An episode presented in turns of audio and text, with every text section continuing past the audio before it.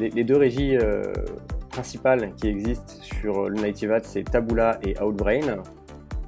Ce que nous disent les, régies, c'est qu'il faut environ 4-5 000 euros pour avoir un statut sur une campagne, à savoir si elle marche ou pas.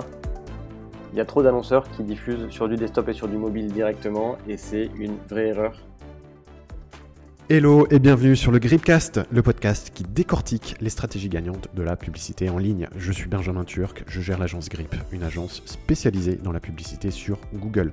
Aujourd'hui, pour le premier épisode de 2022, il s'est fait attendre, mais tu verras, ça en valait le coup, puisqu'on va parler d'un des réseaux publicitaires les plus sous-exploités en France. Il s'agit des Native Ads. Tu en as sans doute déjà entendu parler, tu veux peut-être le tester pour ta boîte ou pour tes clients. Mais euh, comme pour moi, c'était jusqu'à aujourd'hui un réseau assez obscur je m'y suis intéressé mais de loin, j'ai jamais testé.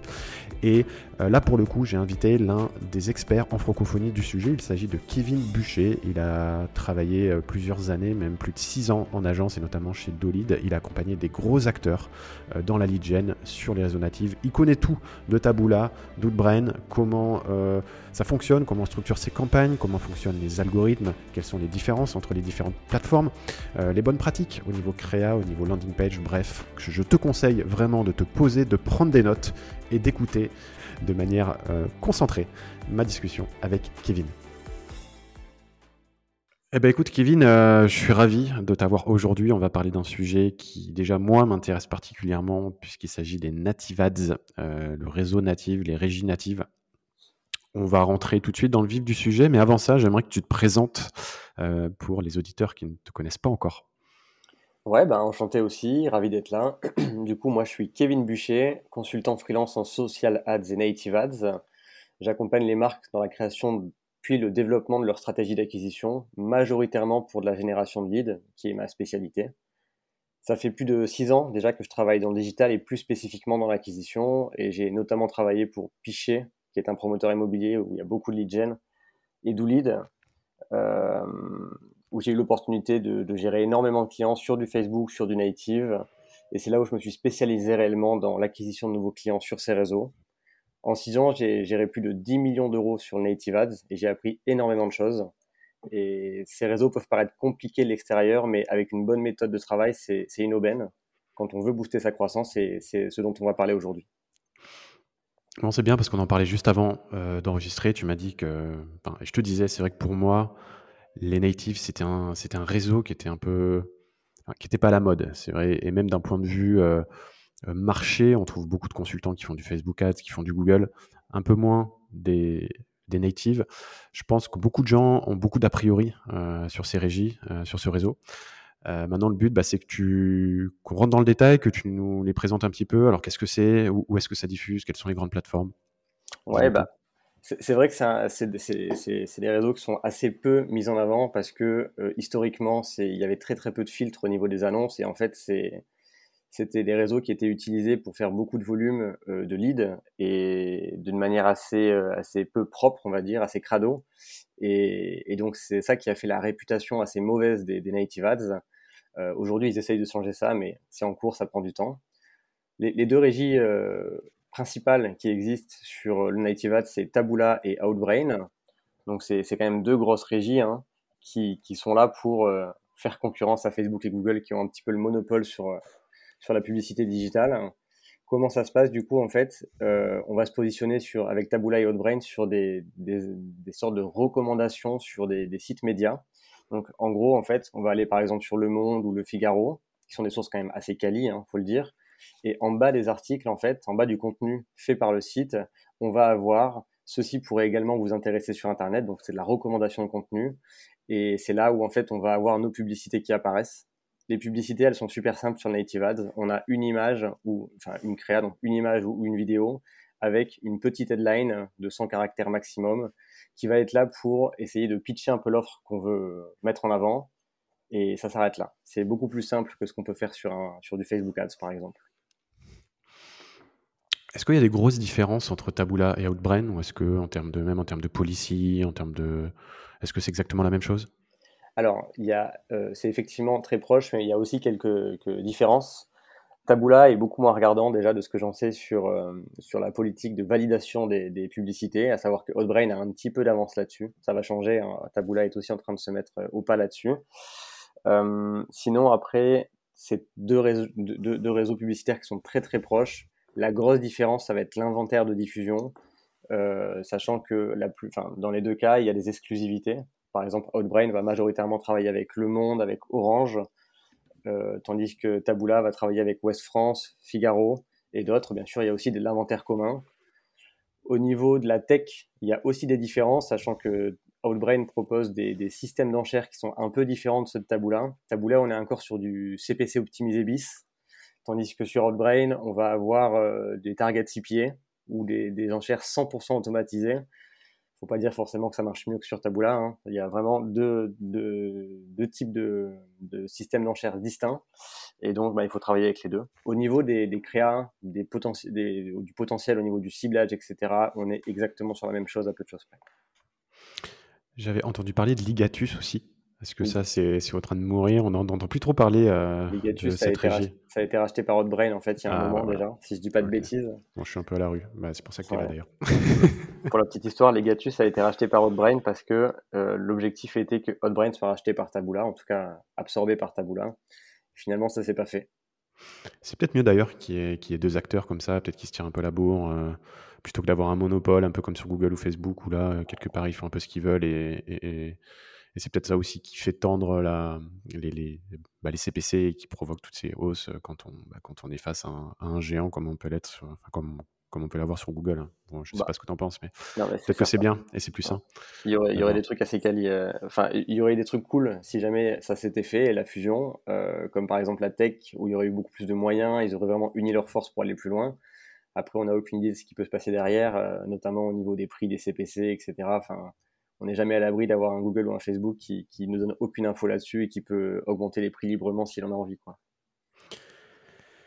Bon, bah c'est déjà une bonne introduction. C'est vrai qu'au niveau du, fait que beaucoup faisaient des choses crades, euh, je ne sais pas si c'est encore le cas, mais en tout cas, moi récemment, j'ai vu passer euh, et je cliquais d'ailleurs parce que ça me semblait fou d'ailleurs que ce genre d'ads passe, tu sais, où on était renvoyé vers un espèce de domaine parquet avec des liens AdSense, où en fait on, et on sent que c'est de l'arbitrage. D'ailleurs, c'était souvent pour des industries dans lesquelles les, bah, les CPC sur Google sont hyper hauts, comme euh, de la serrurerie, où on arrivait, euh, tu avais, avais, une ad, ads qui disait. Bah, vous n'imaginerez jamais combien j'ai payé pour mon ouverture de porte, quelque chose comme ça. Et derrière, tu étais renvoyé vers un site parquet, il n'y avait que des liens AdSense. Et donc, j'imagine que là, ce que font les annonceurs, c'est qu'ils espéraient que le clic que les clics sur leur, euh, sur leur native coûtent moins cher à la fin du mois que tous les clics qu'ils auraient euh, engendrés sur leur domaine parquet. Quoi. Ouais, c'est exactement ça. un clic sur native, donc sur Taboola ou Outbrain, hein, c'est environ 10-15 centimes pour du mobile. On est plutôt sur du 20-30 centimes sur du desktop. Euh, un clic sur la serrurerie sur du Google Ads, c'est 80-90 euros dans les, dans les, plus, là où il y a le plus de compétition. Donc clairement, en fait, on a, de la marge avant d'arriver à, à, atteindre ce, prix-là de 90 euros. Et donc l'objectif, c'est qu'ils arrivent à ramener le maximum de trafic possible sur leur page pour qu'il y ait 2-3 clics qui passent. sur de l'AdSense. Après, l'AdSense, c'est peut-être moins cher, je pense, en termes de clics que du CPC sur du search, sachant que derrière, tu as, la, bon, as la marge que se prend Google aussi sur le clic. Donc, euh, mais bon, ça doit facilement être euh, plusieurs dizaines d'euros, hein, je pense, dans, certains cas. Donc, euh, il devait s'y retrouver. D'ailleurs, c'est des ads que j'ai vu pendant, pendant très longtemps. Là, j'ai pas checké hein, avant l'enregistrement. Mais... Ça existe toujours. Hein. Ça existe mais ouais, du coup, je comprends pas comment, euh, comment de grosses régies comme ça peuvent laisser passer ça. C'est un truc de dingue. Ça existe toujours et ça va se, pour moi, ça va se raréfier. À savoir que bah, les deux, Taboola et Outbrain, essayent quand même d'assainir leur modèle, leur image aussi. Et donc, euh, ces publicités, elles vont avoir de moins en moins leur place sur, euh, sur les réseaux au fil du temps parce que ben, l'expérience utilisateur est quand même assez mauvaise globalement. Donc, euh, c'est quelque chose qui risque de disparaître. Pour moi. Bah, ce serait bien, je pense, même pour l'adoption de ces, bah, de ces réseaux, quoi. Par les annonceurs, je parle. Euh, de par ton expérience, toi, est-ce que tu as vu des industries où ça marchait particulièrement bien et à l'inverse, euh, d'autres où, malgré tous tes efforts, que ce soit bah, dans ton, dans ton expérience de consulting ou quand tu étais en agence, où il y en a par contre où c'est très compliqué à faire fonctionner? Alors, euh, déjà, on peut, on peut faire la distinction entre le e-commerce et, euh, et le lead gen. Ces réseaux sont majoritairement utilisés par les générateurs de leads aujourd'hui. Et ce pour une raison assez obscure. Mais en, gros, en fait, étant donné que ces réseaux sont des réseaux d'open web, ils n'ont aucune data sur les utilisateurs. Et donc, le, ciblage peut être compliqué à aller chercher, un ciblage précis, ou par exemple, comme un modèle à la Facebook, où ils arrivent très facilement à identifier le profil type des utilisateurs qui vont convertir et qui vont acheter un produit. Eux, ils ont assez de mal à le faire. Et donc, c'est aussi pour ça, probablement, je pense qu'il y a une barrière tech à l'entrée pour plein d'annonceurs, dans le e-commerce notamment. Euh, c'est pour ça qu'il y a majoritairement du lead gen sur ces réseaux-là.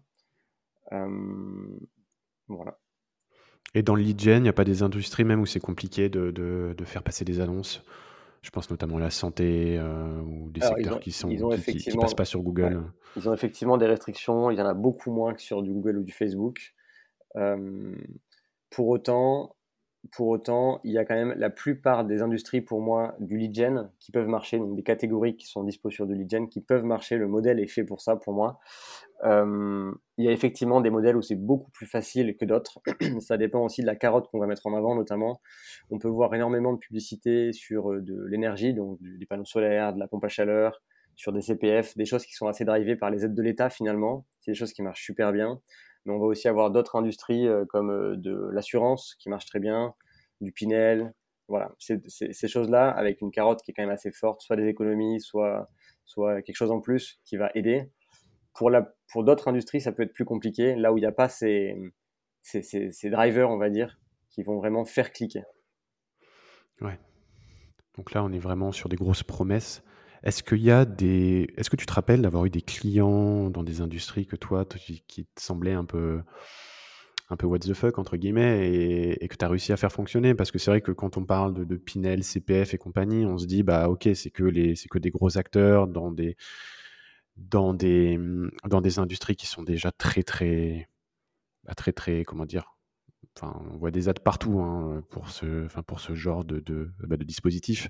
Est-ce qu'au contraire, il y a des niches peut-être que toi, tu as vu marcher et qui sont encore peut-être sous, bah, sous-utilisé sur ces réseaux, puisque bon, c'est vrai que CPF, c'est un peu, et, les, et puis les énergies, c'est un peu ce qui vient tout de suite hein, quand on pense à la lead gen, mais est-ce qu'il y a d'autres thématiques peut-être un peu moins euh, à la mode en ce moment, mais que toi, tu as vu vraiment très bien marcher sur les natives? Bah, moi, j'ai vu deux trois trucs qui étaient quand même assez euh, assez intéressants, je trouve, et sur des industries, sur des, catégories donc on n'a pas l'habitude de voir. Le premier, donc c'est pas moi qui l'ai géré bien sûr, hein, mais c'est du Lidl.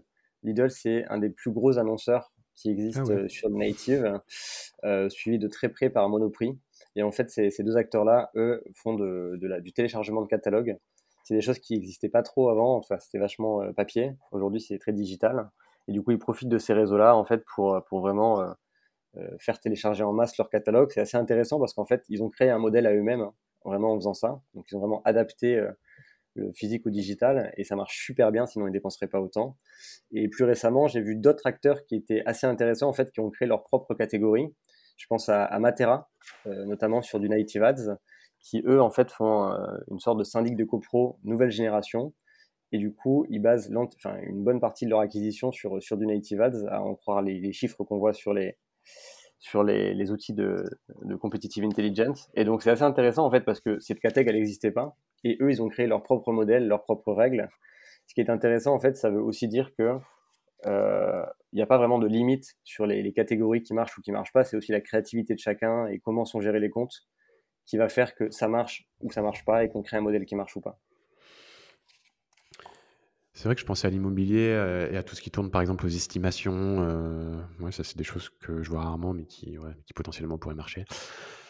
Euh, Ok, est-ce qu'il y a un budget minimum pour se lancer Quelqu'un qui a enfin, un petit acteur, une petite entreprise qui fait déjà un peu de lead qui fait déjà un peu de Facebook, de Google et qui aimerait tester? Moi, j'ai toujours eu en tête, hein, j'ai plein d'a priori sur les natives, donc c'est bien qu'on puisse toutes les, les, débunker, comme on dit.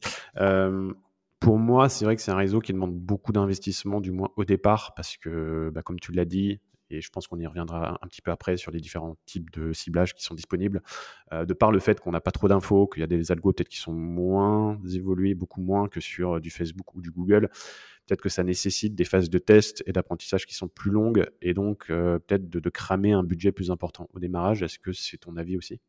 C'est vrai qu'il y a une vraie barrière à l'entrée qui est le budget à investir pour que ça marche. En gros, en fait, ce que nous disent les, les régies, c'est qu'il faut environ 4-5 000 euros pour avoir un statut sur une campagne, à savoir si elle marche ou pas. 4-5 000 euros, c'est une vraie barrière pour plein d'annonceurs quand on, débute et qu'on fait un petit peu de Facebook Ads, un petit peu de Google. Ça, nécessite moins de budget pour avoir de la perf, pour aller chercher de la perf en tout cas. Euh, sur, Facebook, je vois plein de clients qui dépensent moins de 1000 euros par mois et qui arrivent quand même à générer de la croissance avec. Sur du native, c'est beaucoup plus compliqué parce qu'en fait, la, techno derrière nécessite un apprentissage plus long parce qu'il y a moins de data.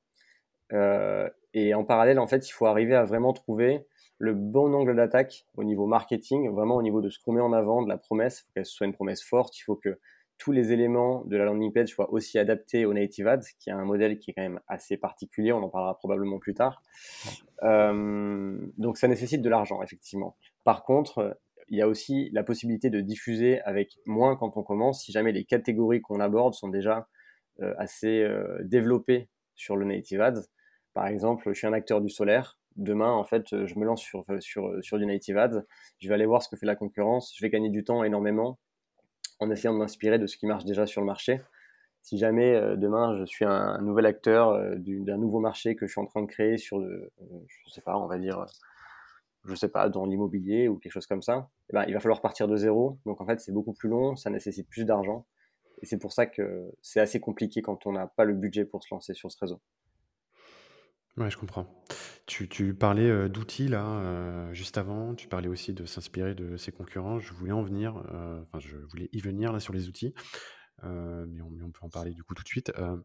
il y a des outils qui existent pour justement faire, faire de l'étude de, concurrence, des, des estimations peut-être de budget dépensé par des gros annonceurs sur le native? Est-ce qu'il y a des outils qui absolument. Alors, il y a un outil. Moi, j'utilise deux outils en général. Il y en a un premier qui s'appelle Adplexity, qui est en fait là pour euh, donc c'est un, un, système de avec un moteur de recherche via des mots clés donc on tape euh, on tape nos mots clés euh, et ensuite on a les publicités qui sont apparentées qui sortent et du coup ça nous permet en fait de voir ce qui diffuse sur le marché c'est un outil que je trouve assez imprécis par contre et du coup j'utilise majoritairement un deuxième outil qui s'appelle Adbit Adbit c'est un outil qui est assez intéressant parce que beaucoup plus précis pour moi en fait sur le nombre d'impressions qui remontent par euh, par, euh, par publicité qui, qui, est affichée. Et du coup, en fait, ça nous permet déjà de jauger un petit peu qu'est-ce qui a été beaucoup diffusé, qu'est-ce qui n'a pas été beaucoup diffusé. C'est assez intéressant aussi parce que c'est le seul outil que j'ai trouvé qui permet d'avoir une estimation du budget dépensé par, par ad, par LP. Et du coup, en fait, ça nous permet de voir quels sont les gros annonceurs, comment ils fonctionnent, qu'est-ce qu'ils mettent en avant. Et donc, c'est des, ouais, des outils qui peuvent nous faire gagner énormément de temps. C'est super facile de se planter sur le native quand on commence. Et donc, c'est assez intéressant de pouvoir en fait vraiment étudier ce que va faire la concurrence. L'objectif n'est pas du tout de plagier, mais par contre, ça va être de voir en fait quel est le type de landing page qu'ils mettent en avant, quel est le type de contenu qu'ils mettent en avant, comment ils tournent euh, leur publicité au niveau de la créa, au niveau de la, de, headline, du copywriting, et de voir en fait quelles sont, on va dire, les bonnes pratiques sur ces réseaux-là pour arriver à avoir la perf le plus rapidement possible. Adbit, pour moi, c'est un, un tool euh, américain. Et généralement, avec ce genre d'outils, on a des infos qui sont très peu précises sur le marché français. Est-ce que quand, quand tu dis que c'est précis, c'est quand même. Euh, j'ai pas, eu des... ouais, j'ai travaillé sur la France, mais sur aussi tout, sur beaucoup d'autres pays européens euh, avec cet outil-là et aussi les US. Et la France est quand même assez bien lotie, je trouve, par rapport à d'autres pays. Enfin, je pense notamment à la Suisse où on trouve très très peu d'infos, la Belgique aussi. La France, on est quand même, il y a quand même beaucoup d'infos dispo et on a, on a une, une bonne base de, de, benchmark. Ok, donc Ad, Adplexity et Adbit. Bon, on mettra les liens dans tous les cas dans les notes de l'épisode pour ceux qui voudront aller voir. Euh, donc là, on a parlé des outils. Euh, maintenant, on va, on va rentrer dans le dur euh, et dans, le, dans les plateformes. donc, ce qui est vrai dans la publicité en ligne, c'est que généralement, on a tendance à structurer ses campagnes un peu toujours de la même manière, que ce soit sur Google, sur Facebook, on a des campagnes en niveau 1, ensuite on a des ad groups euh, ou des groupes d'annonces euh, en français, et derrière on a les ads. Euh, et on, généralement on a différents paramètres au niveau de l'ad group, au niveau de la campagne, mais généralement c'est un, un peu comme ça que ça se passe. Sur les natifs, j'en ai aucune idée, et donc je voulais savoir si c'était différent, si c'est un peu la même chose. qu'est-ce que tu recommandes en structure de campagne et qu'est-ce qu'on peut paramétrer à chaque niveau, etc. etc c'est assez large comme question, mais voilà, si toi, demain, tu lances un compte avec un nouveau client, comment est-ce que tu procèdes, en fait concrètement pour structurer ton compte? Ouais, alors c'est exactement pareil. Il y a toujours une structure type sur tous les réseaux, tu as raison. En tout cas, moi, c'est comme ça que je vois la chose. Sur du native ads, on a la même chose, donc, où euh, il faut adapter en fait euh, la structure aux besoins du réseau.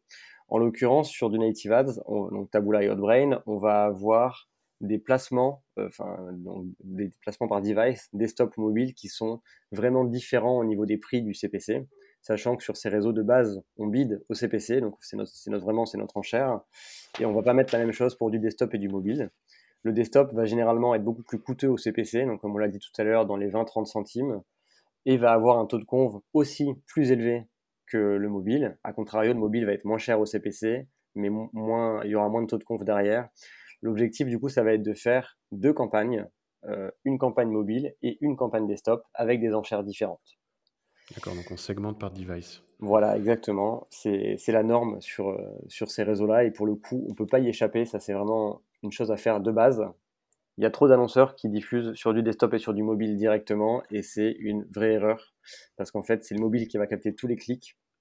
Si jamais on a un CPC qui est un petit peu trop élevé par rapport à la, concurrence sur, sur ce device. Et du coup, en fait, on va payer trop cher pour avoir quelque chose qui ne va pas assez convertir et le modèle économique sera impossible à aller chercher. Au niveau ensuite de la structure, peux, pour enchaîner sur la structure, au niveau de la structure des campagnes, on a juste euh, une campagne et des ads. Il n'y a pas d'ad group qui existe ou d'ensemble de, publicité euh, sur euh, Taboola et sur Hotbrain. La campagne, ça va être là où on va, on va régler tous les paramètres du coup en fait de la campagne dans les grandes lignes, le ciblage géographique. Il n'y a pas de ciblage démographique disponible de tête. Euh, on a quelques audiences marché qui sont disponibles, mais qui sont pas forcément à utiliser dans un premier cas. On, y reviendra plus tard, probablement. Euh, et ensuite, le système d'enchères. Et ensuite, c'est vraiment que les ads. Donc, les réglages sont assez basiques, finalement, et il y a, peu de marge de manœuvre. La plupart euh, de la, plus grosse partie, en fait, de la valeur est gérée au niveau ads, surtout. Ok, c'est ads et landing page, j'imagine. Exactement.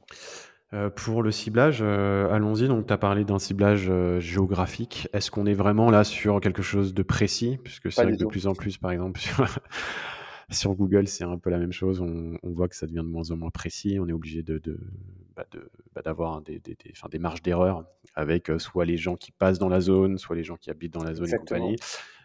sur les natifs, ça se passe comment? Alors sur les natives, c'est exactement le même principe, à savoir qu'en fait, étant donné qu'ils n'ont pas de data, ils se basent de tête, encore une fois, hein, sur l'IP de l'utilisateur, donc là où il est actuellement. Et du coup, en fait, effectivement, vu qu'il y a beaucoup de, mouvements en fait euh, euh, au quotidien ben, par chaque personne, bien sûr, euh, il y a beaucoup d'imprécisions. Généralement, enfin moi, ce que j'ai constaté, c'est que sur du mobile, on est plutôt sur du 30% de, de hors cible géographique dans, la, dans le pire des cas des fois, ça arrive que ce soit meilleur aussi. Bien sûr, ça dépend de la zone géographique ciblée. Hein. Si on cible le code postal, euh, il y a forcément beaucoup d'écart. Si on cible le département ou la région, il y aura moins d'écart. Euh, et sur le desktop, par contre, c'est beaucoup plus précis parce que ben, là, on est connecté souvent à un réseau Wi-Fi, donc euh, c'est souvent chez nous au travail. Donc voilà, c'est plus précis généralement. Ok. Et tu as parlé d'audience marché? C'est quoi? C'est oui, c'est quoi, quoi ces Alors en fait, euh, il, travaille avec deux types d'audiences, Taboola et Hotbrain. Il y a des audiences disponibles euh, par ces réseaux-là directement, donc c'est des audiences propriétaires. Euh, ce qui est assez sympa, c'est que c'est des audiences qu'on peut utiliser gratuitement parce qu'elles sont fournies en fait par, ben, par ces réseaux directement. Et ensuite, il y a des audiences plus précises sur des segments euh, vraiment assez fins qui, sont, qui permettent d'aller dans la granularité du ciblage, qui sont fournis par des data providers il y en a, euh, ils travaillent avec énormément de data providers. Et par contre, quand on utilise ces, ces, audiences-là, on va devoir payer un supplément de CPC euh, qui est euh, assez faible, mais qui est quand même à compter, bien sûr. Hein. Donc, c'est en fait, c'est à étudier, savoir si jamais c'est plus pertinent de passer par des audiences ou ne pas mettre d'audience. Moi, j'ai l'habitude de ne pas mettre d'audience dans un premier temps je, réserve ça en fait à, des campagnes qui scalent très fort pour aller plus loin et plus précisément sur l'audience que je veux cibler. Mais quand je commence, c'est toujours sans audience pour moi. Euh, donc là, j'aurais deux questions par rapport à ça. Du coup, donc tu démarres avec une campagne sans audience. Est-ce que si tu veux la scaler, euh, tu gardes la même campagne et tu rajoutes une audience? Ou est-ce que tu la dupliques par exemple et tu prends le même ciblage mais avec des audiences euh, Comment, comment est-ce que tu procèdes? Une fois qu'on a de la stabilité dans les résultats, parce qu'en fait, c'est ça qui va déterminer si on peut, si on peut scale fort ou pas. S'il y a beaucoup d'instabilité, on ne va pas bien sûr augmenter le budget. Si jamais en fait tout se passe bien, donc le CPL est super bon, euh, là on va pouvoir augmenter le budget de la campagne de base. Et ensuite, on va pouvoir, pour moi, créer de nouvelles campagnes avec des, ciblages plus granulaires. On touche jamais ce qui marche, en tous les cas. C'est la règle. Mais, euh, mais ouais, on va aller créer de nouvelles campagnes avec plus de, un ciblage plus précis qui va permettre d'être une extension de ce qui est déjà en place actuellement. D'accord. Et tu vas te permettre peut-être de bider un petit peu plus fort si tu vois que l'audience répond bien. Donc, euh, exactement. Exactement. En gros, en fait, euh, sur euh, Taboola et sur Hotbrain, un des KPI principaux à suivre, c'est le, CTR, le taux de clic. Et du coup, un des objectifs de cibler via des audiences va être aussi d'aller chercher un CTR qui est plus élevé, étant donné que le message sera, enfin, si on arrive à vraiment isoler notre profil type et qu'on cible ce profil type via des audiences, euh, le message devrait davantage intéresser et du coup on peut aller euh, chercher un CTR qui est plus élevé. L'un dans l'autre, vu que si on a un CTR plus élevé, on, aura, on sera plus compétitif et donc on aura un CPC plus faible nécessaire pour diffuser. Et du coup, en fait, on pourrait être totalement égal avec une campagne plus large. Euh, maintenant, c'est la théorie, il faut que dans la pratique, ça soit fait et c'est beaucoup plus dur à faire qu'il n'y paraît. Et quand on parle de, de data, provider, est-ce que, tu, est-ce que tu as des noms sur ces data providers ou est-ce que c'est des, c'est des données qui sont anonymisées, donc tu sais jamais d'où vient la data et tu peux du coup choisir parmi les providers qui sont les plus quali de par ton expérience et dire bah, je vais prendre cette data-là ou cette audience-là de tel data provider. On a le nom de tous les data providers et de tous les segments d'audience disponibles sur le marché. Ok. Et de par ton expérience, est-ce que tu as repéré des data providers euh, qui fonctionnent mieux que les autres? Non, j'ai jamais, enfin, j'ai jamais eu la certitude que ce data provider était meilleur que d'autres. Euh, j'ai pas cette info-là. Donc tu disais sinon que tu pilotais euh, surtout via le, via le CTR. Est-ce que euh, est-ce que c'est une combinaison du CTR CPL Est-ce que tu optimises d'abord pour le CTR et après pour le CPL alors, il faut savoir un truc, c'est que sur ce réseau, en fait, euh, les... enfin, pour moi, la clé est le CTR, dans le sens où, en fait, le CTR va conditionner le CPM. Le CPM sur ce réseau, pour moi, du coup, il la clé de la compétitivité. Enfin, c'est notre indice de compétitivité d'une certaine manière, parce qu'il entremêle le CPC et le CTR. Le CPC, bah, c'est super facile de l'augmenter, bien sûr, hein, parce que parce que c'est chez nous. Par contre, on va payer très rapidement plus cher si on augmente le CPC. Donc, l'objectif, si on veut euh, maximiser les performances, ça va être d'aller travailler le CTR pour essayer de booster notre CPM, sachant que plus le CPM va être élevé, plus les, les, les, sites sur lesquels on diffuse vont pouvoir se rémunérer aussi avec euh, le RPM. Donc le RPM, c'est le revenu par mille. Nous, de notre côté, on a le CPM qui est le coût par mille. C'est exactement le même KPI, sauf qu'il y en a un qui gagne, l'autre qui, qui, paye. Euh, et donc plus on va arriver à avoir un CPM élevé, plus on va arriver à diffuser sur des, placements qui sont quali. Donc par exemple, on va pouvoir se positionner sur les mêmes sites comme le Figaro en haut de page vs en bas de page. Et ensuite, on va aussi avoir, euh, on va aussi avoir du coup plus de potentiel de diffusion avec un CPM plus élevé. Et du coup, quand on veut scale, on va être obligé d'aller chercher un CPM plus élevé. Euh, si jamais on veut pas que nos coûts explosent, il faut qu'on passe par le CTR. Et donc, qu'est-ce qu'un bon CTR et un bon CPM alors, question, ça, dépend de chaque marché. C'est une question qui est, qui, est, qui, est, mm. assez large pour le coup et qui est très dure. Euh, euh qui est très dur de donner, c'est très dur de donner une réponse. Euh, maintenant, de ce que je vois majoritairement sur le marché, sur du mobile, il faut qu'on soit aux alentours de 0,5, 0,6, 0,7 de, de, de, CTR et environ 90 euh, centimes, 1 euro de CPM quand on veut aller chercher beaucoup de scale. Toutefois, après, il faut vraiment se baser sur l'historique des campagnes, commencer à diffuser et voir ensuite qu'est-ce qui est bon pour nous, qu'est-ce qui n'est pas bon. C'est vraiment le seul moyen d'être assez précis dans cette réponse. Et sur euh, desktop? Sur, desktop, euh, sur desktop, c'est plutôt un CTR plus bas, mais un CPM plus, enfin un CPM qui est assez égal finalement, parce qu'on va avoir un CPC qui est beaucoup plus haut naturellement. Donc on peut diviser par deux le CTR généralement sur, sur desktop. Si jamais on est à 0,6 sur mobile, si jamais on arrive à atteindre 0,3 sur desktop, c'est super. Ok, c'est des bonnes infos. Euh, sinon, par rapport au, ciblage, est-ce qu'on peut cibler des sites en particulier? Par exemple, euh, bah moi j'ai envie de diffuser uniquement sur le Figaro, uniquement sur Le Monde. Euh, est-ce que ça c'est possible C'est possible, mais du coup, il faut bien sûr être prêt à payer le prix de ça, à savoir que le Figaro a des impressions disponibles et que plein d'annonceurs veulent ces impressions-là aussi. Et donc, si jamais on veut prendre plus d'impressions que, les copains, ben, il faut payer plus toujours. Hein. Euh, c'est la règle. Mais c'est possible en fait d'avoir un système de whitelist. C'est pas disponible via l'interface directement. Par contre, c'est c'est déjà arrivé qu'on passe par ce système-là euh, via les account managers euh, Taboola et Outbrain. D'accord. Après, il faut peut-être euh, avoir un niveau de dépense assez élevé pour avoir accès à ces, à ces whitelists, non, j'imagine? Oui et non. ça dépend de l'account manager. Mais par contre, il est assez facile d'avoir un accompagnement sur ces réseaux. Il faut en fait qu'on passe par un commercial pour ouvrir le compte. Si jamais on l'ouvre en self-service, il n'y aura pas d'accompagnement. Et il faut qu'on s'engage sur une dépense qui n'est pas, enfin, il n'y a, a, pas d'obligation de dépense, mais il faut s'engager sur une dépense euh, qui est assez élevée de tête. Je crois que c'est 5000 euros, quelque chose comme ça, pour avoir en fait un accompagnement sur chaque réseau. Ok. Et donc toi, donc pour en, pour en venir à la manière dont tu lances tes campagnes, tu ne mets quasiment aucun ciblage, ça veut dire même pas de ciblage d'emplacement. Euh, non, non, non, il n'y a pas de ciblage d'emplacement sur, euh, sur, sur, sur ces réseaux. On a juste le choix du device. Et en fait, après, on a un inventaire de diffusion, donc qui sont une liste de sites sur lesquels on n'a pas la main, excepté si jamais on, sélectionne un inventaire qui est très précis, comme par exemple les 10 sites, les 10 plus gros sites médias, etc. D'accord, mais ça, ça passe encore une fois par la, par la waitlist. Voilà, exactement. Mais sinon, ouais, c'est quand je lance une campagne le plus large possible, l'objectif, ça va être d'aller laisser l'algorithme euh, trouver ce qui marche ou ce qui marche pas, et nous, de notre côté, délaguer en fait sur les sites qui sont vraiment pas quali, il y en a, un paquet. Euh, donc l'objectif, ça va être d'aller euh, virer tous ces sites qui sont pas utiles et qui n'apportent pas de performance. Par contre, pour bien sûr pouvoir enlever ces sites, il faut d'abord dépenser. Donc il faut être prêt à perdre pour gagner derrière. C'est la règle. Et c'est aussi pour ça qu'en fait que, le, que le budget nécessaire pour lancer des campagnes est, est plus coûteux que sur les autres réseaux parce que tu as tout cet élagage à faire d'abord.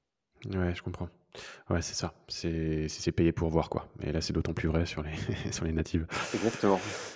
Et donc, euh, laisser l'algo, voir ce qui marche et ce qui marche pas. Tu nous as dit qu'il y avait des subtilités dans la manière dont tu pouvais, euh, dont, dont l'algo fonctionnait. Tu nous as parlé de target CPA sur Outbrain. target CPA, en tout cas, ce qui se rapproche un petit peu d'un CPA cible sur les autres plateformes et d'un CPC optimisé sur Taboola. Donc j'imagine que euh, lorsque les campagnes tournent et que tu commences à accumuler de la data, euh, par exemple sur Outbrain, tu mets un CPL cible et c'est l'algo derrière qui va se démerder avec, euh, avec ton objectif. Ouais, exactement. Alors attention après, l'algo marche assez bien généralement quand on veut quand on va aller chercher du scale. Si on veut chercher vraiment une limite euh, avec euh, donc avoir un CPA vraiment maximum qu'on souhaite pas dépasser. Il faut vraiment monitorer ça au quotidien parce que l'algo va avoir tendance quand même à booster beaucoup les dépenses pour essayer d'aller chercher un maximum de data et il va pas arrêter forcément de dépenser si jamais on, a, si jamais on est au-dessus de notre objectif de, de CPA. C'est un Google ou un Facebook qui peut kill la campagne tout simplement. Donc c'est vraiment quelque chose sur lequel il faut qu'on veille.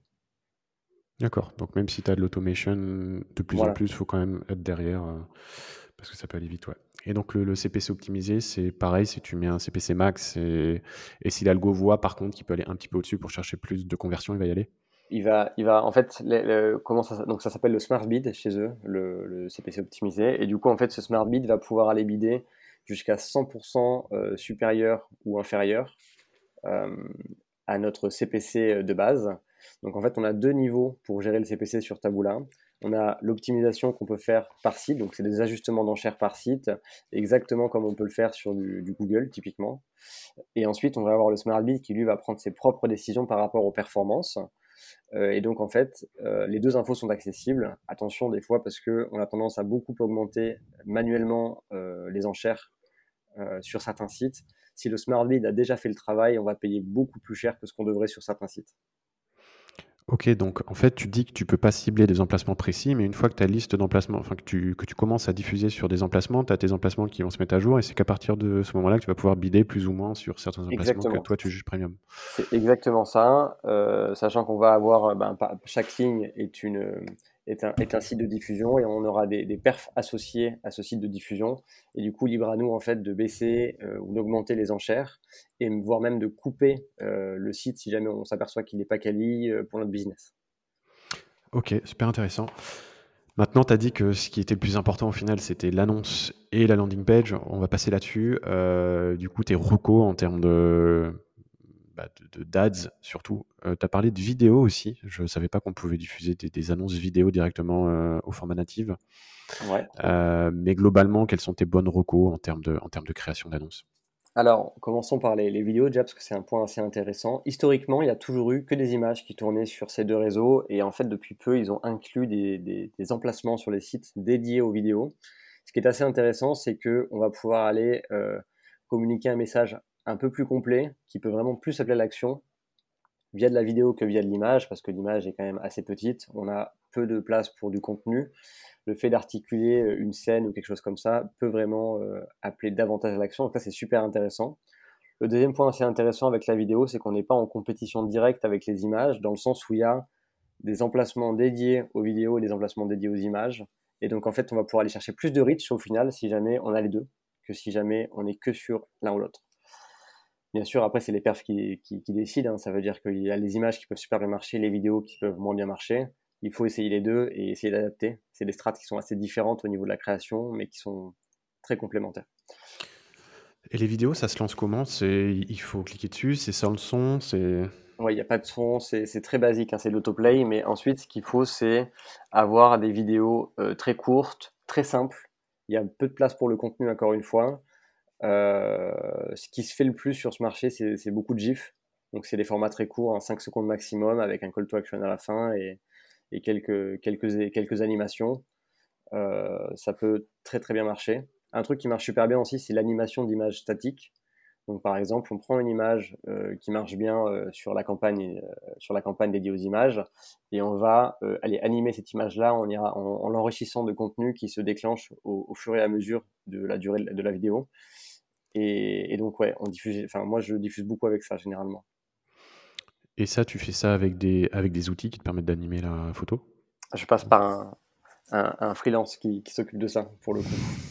D'accord. Bon, on mettra peut-être les coordonnées dans, les, dans les notes de l'épisode, s'il veut bien. Euh, et quand tu parles de vidéos courtes, on est, il y a une, il y a une longueur maximum? Qu'il faut pas dépasser euh, À confirmer, je ne l'ai pas en tête. Je l'ai pas en tête, mais il y en a une, effectivement. Après, il faut garder en tête que plus c'est court, mieux c'est pour moi pour ce, ces deux réseaux-là dans le sens où, en fait, euh, les utilisateurs vont avoir très peu de temps pour, euh, pour, pour voir la vidéo, sachant qu'il n'y a pas de son, c'est en petit. Plus ça va être long, plus on va, on va perdre l'attention de l'utilisateur très rapidement. Alors maintenant, la landing page, alors ça c'est quelque chose pour, pour lequel j'ai beaucoup d'a priori. Pendant un moment, et c'est aussi pour ça, moi, que je ne m'y suis pas mis tout de suite, puisque pour moi, il fallait vraiment avoir une landing page déjà qui matchait plus ou moins avec le média sur lequel étaient les internautes, donc quelque chose plus du genre public reportage, très copyrighté, tu vois. Euh, quelque chose qui fasse assez neutre, en fait. Hein, on voit pas trop l'annonceur. Euh... Je pense que ça peut être intéressant si on parle de la publicité, enfin des, pubs en général. Euh, donc vraiment sur les images et, les headlines, parce qu'il y a une vraie importance à ça aussi. Enfin, c'est la majeure partie de la strat créa. Donc, je pense on va pas les étapes. Allons-y. Ah, ouais. ça a mon impact. Donc, du coup, ensuite, au niveau de, de, de des créas en général et des, des, ads, pour la partie image, euh, ce qu'il faut, c'est être le plus catchy possible, euh, tout, en ne enfin, tout en ne dégradant pas l'image de marque. Hein. L'objectif, c'est pas du tout d'être trompeur dans l'idée. Par contre, il faut vraiment qu'on soit, qu'on soit, qu'on soit très catchy dans, dans l'approche parce que, encore une fois, ça va driver le, le, le, taux, le taux de clic et donc, c'est ça qui va nous aider à scale et avoir de meilleurs résultats derrière. Euh, il y a sur euh, Taboola Trend euh, des exemples de, de, headlines qui sont assez intéressantes à utiliser et ils montrent justement plusieurs formats de comment, euh, plusieurs modèles de comment on peut tourner une information dans un sens ou dans l'autre et justement l'adapter en fait à ces réseaux-là. Donc, c'est super intéressant. Il y a aussi un estimateur de CTR disponible euh, sur Taboola Trend qui est assez intéressant aussi. Ça, ça, peut vous permettre en fait de vous faire une idée de, là où vous pouvez vous situer entre plusieurs headlines si vous avez des doutes. Maintenant, la clé pour, pour ce réseau, comme tous les autres réseaux où il y a de la créa, c'est de faire des tests.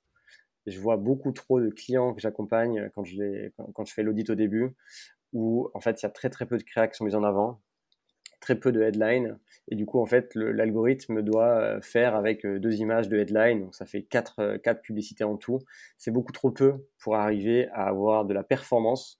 L'objectif, ça va être de comprendre, en fait, qu'est-ce qui marche et qu'est-ce qui marche pas, tant dans les headlines que dans les, dans les images. Et du coup, pour ça, il faut faire des tests, il faut tout tester et essayer de voir en fait là où on peut aller chercher le plus de performance, qu'on va appeler les drivers de performance. Euh, c'est euh, des tournures de phrases qui vont mieux marcher, c'est des images, des styles d'images qui vont mieux marcher. Et ça, ça se passe uniquement via les tests. Euh, il faut vraiment pas lésiner là-dessus, c'est l'élément clé de la stratégie pour moi. Et les tests, tu as une fonctionnalité de test où ce que tu fais, c'est que tu te fais un tableau où tu nommes tes ads euh, d'une certaine manière qui va te permettre de, par exemple, euh, je sais pas moi, photo 1, photo 2 avec titre 1, titre 2 et après tu vois ce qui marche, ce qui marche Il n'y a malheureusement pas de publicité dynamique disponible sur ces réseaux. Donc en fait, il va falloir avoir une publicité par variation. Donc si on a quatre images et, quatre headlines, ben, on va faire 4 x 4. par contre, du coup, il faut faire attention parce que dans une seule et même campagne, il ne faut pas dépasser un certain nombre d'ads sous peine de perdre l'algorithme et du coup d'avoir en fait un effet contre-productif. Euh, moi, j'ai en tête qu'il ne faut pas qu'on dépasse 10-12 publicités par campagne qui diffusent en même temps et ne pas tester trop de choses trop rapidement. Euh, bien sûr, ces règles, après, elles, sont changeantes hein, selon la techno qui, qui, qui évolue. Euh, mais voilà, c'est une bonne base, je pense, de partir avec 10, 12 euh, publicités live en même temps. Et une fois qu'on a assez de data, par exemple au bout d'une semaine, on va pouvoir couper tout ce qui marche pas ou ce qui diffuse très peu, parce que finalement, on va concentrer la diffusion sur peu de publicité derrière, celle qui marche le plus. Couper celle qui fonctionne pas, et ensuite euh, rajouter potentiellement dans cette même campagne de, nouveaux, de nouvelles créas, de nouvelles headlines pour challenger ce qui est déjà en place. Ok, donc si on est sur 10-12, on serait sur à peu près, euh, bah, tu testes trois titres et, puis quatre images. ouais, c'est à peu près ça, exactement. Ok. Euh, Info intéressante aussi sur la valeur, pardon, sur, sur la valeur euh, de, de, de, la créa, enfin donc de, de, de, la, de la publicité. Pour moi, la créa est, est aussi importante que, que la headline, ce qui est assez rare sur ce type de réseau, parce que sur du Facebook, on est c'est très drivé par, par la créa elle-même et finalement la, la, texte et, la headline va, vont avoir assez peu d'impact, en tout cas moins d'impact que sur les images. Là, c'est vraiment 50-50, donc il faut autant travailler les deux. Est-ce qu'il y a des formulations qui marchent mieux? Par exemple, je pense à la formule euh, positive plutôt que, plutôt que négative. Est-ce que c'est mieux de, de, de, Tu vois, parce après, je pense que ça dépend aussi de l'internaute. Il y en a qui sont beaucoup plus enclin bah, à, cliquer si on leur parle de, bah, de, choses négatives plutôt que bah, plutôt qu'un futur qui est positif tu vois. Est-ce que est-ce que sinon il y, a, il y, a, quand même des bonnes pratiques? Est-ce qu'il faut je sais pas insister sur les pain points? Versus mettre en avant le, bénéfice produit ou quelque chose comme ça c'est assez triste à dire, mais moi j'ai toujours eu plus de résultats en, faisant passer des émotions assez négatives tout ce qui va être la peur ou la tristesse, ça va mieux marcher parce que ça va, mieux ça va plus interpeller que, la joie. Euh, donc ben, c'est assez dommage dans l'idée, mais c'est les perfs qui décident, hein, c'est la data qui nous dit. Euh, maintenant, après, ça dépend vraiment de chaque marché, je pense, et aussi euh, de, des guidelines de la marque. Hein. Il y a des marques qui vont être contre, contre faire ça. Et donc, en fait, encore une fois, pour moi, il faut tester les, toutes les approches qui sont qu'on a en tête, qui sont disponibles, et voir avec des, de la data qu'est-ce qui marche et qu'est-ce qui marche pas. Et là, pour les créas simples, tu peux les faire toi-même, c'est-à-dire que tu as juste à uploader une photo, tu mets ton titre et, puis c'est parti? Ouais, c'est exactement ça. Sachant qu'en plus, ce qui est assez intéressant, c'est que sur euh, Taboola, on a euh, une connexion à eStock. Et donc, en fait, on peut aller piocher des images euh, eStock directement sans payer. Ce qui est assez intéressant parce que c'est un, vrai facilitateur pour, pour commencer à diffuser. Donc, si jamais toi, tu devais te lancer, que tu avais très peu de budget, sur quelle plateforme tu te lancerais? Taboola, Outbrain moi, je me lancerai sur les deux en même temps, pour la simple et bonne raison qu'ils n'ont pas les mêmes inventaires au niveau des sites, et donc qu'il peut y avoir vraiment un réseau qui marche mieux que l'autre euh, de manière assez disparate. Maintenant, on va enchaîner avec euh, la landing page. On va y retourner. Donc, euh, ouais, c'est ce que je te disais tout à l'heure. mais j'avais beaucoup d'a priori. Je pensais qu'il fallait faire quelque chose de très copyrighté, avoir un site plus ou moins neutre hein, qui, qui, introduisait le produit ou le service dans la tête de l'internaute et ensuite, enfin, tu sais, que, que, que, ça fasse une sorte de bridge page, en fait, une hein, sorte de pont entre l'ADS et le site de l'annonceur et qu'il fallait absolument faire ça avec des pages vraiment très copyrightées. Donc c'est un peu ça, moi, qui me, bah, qui me faisait penser que déjà, il y avait un gros travail de copywriting à faire et que bah, ça pouvait prendre du temps, fallait des, fallait des capacités, enfin, fallait des skills, en fait, hein, assez spécifiques.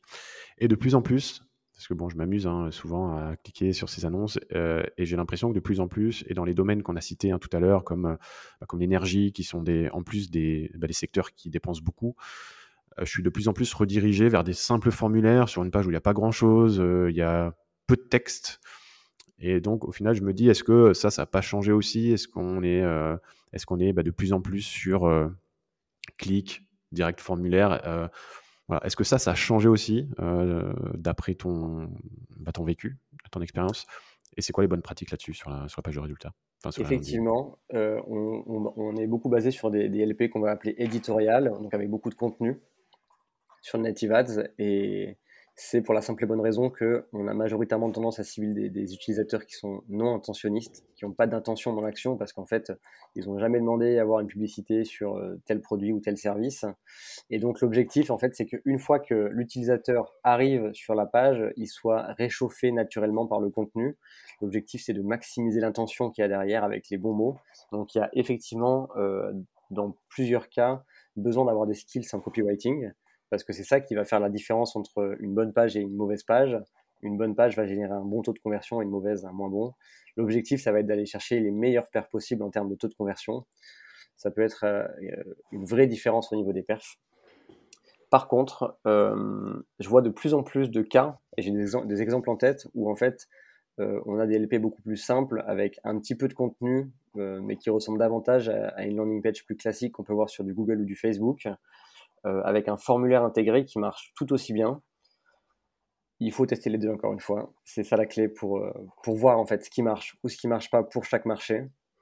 Sachant que plus le marché va être un marché de niche, plus il va falloir du contenu pour moi, dans le sens où il va falloir vraiment faire comprendre l'offre qui n'est pas euh, très grand public, très connu du marché encore. VS, si on est sur des marchés qui sont très développés, les énergies, les CPF, etc. Là, on aura besoin probablement de moins de contenu parce que les gens connaissent déjà très bien les offres et donc euh, ils savent dans quoi ils s'engagent. D'accord, donc c'est vraiment lié à la maturité aussi du, du marché, du produit. Très bien. Euh, toi, c'est des choses que tu fais aussi pour tes clients? Tu rédiges les pages, tu passes par des prestats?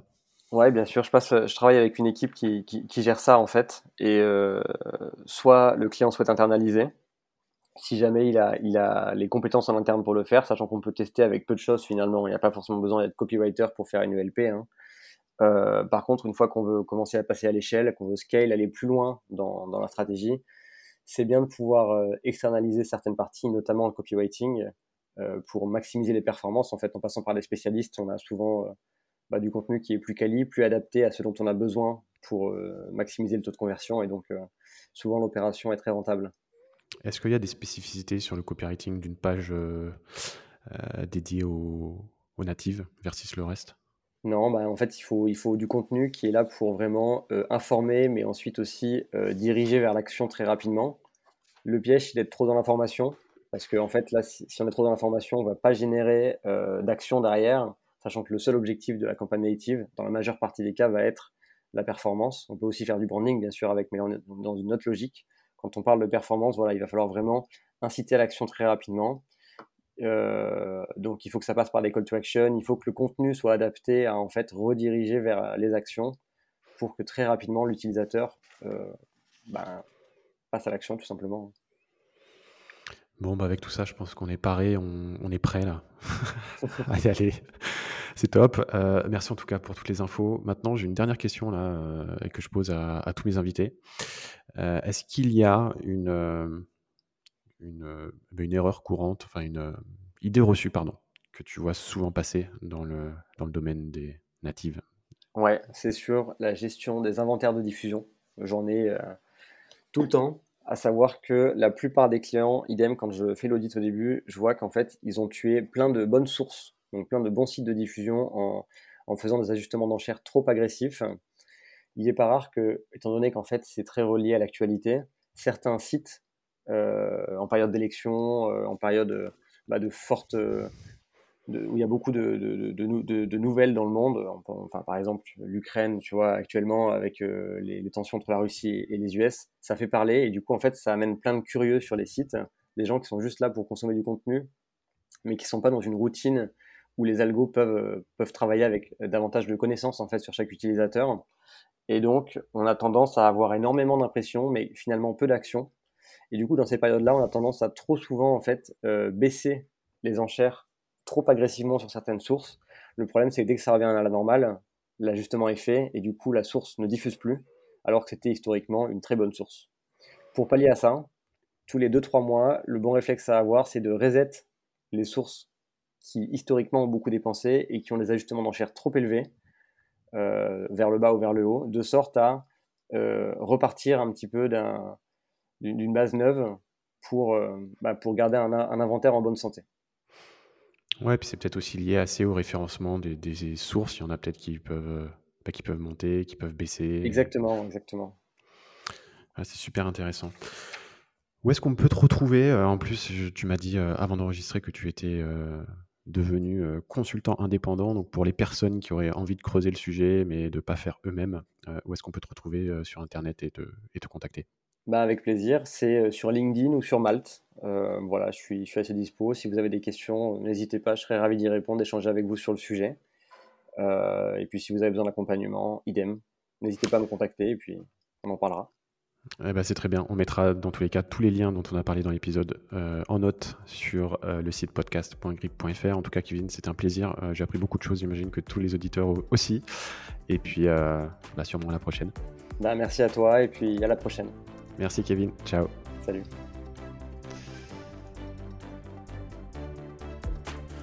C'est la fin de cet épisode. Merci de l'avoir écouté jusqu'au bout et j'espère surtout qu'il t'aura plu. Pour me pousser à continuer l'aventure et à inviter toujours plus d'invités prestigieux, j'ai besoin de ta contribution. J'aimerais que tu prennes deux minutes pour te connecter à ta plateforme d'écoute préférée afin de me laisser un avis. 5 étoiles de préférence, c'est très simple et surtout ça m'aidera beaucoup. Allez, quant à moi, je te laisse et je te dis à très vite pour un prochain épisode. Bye bye.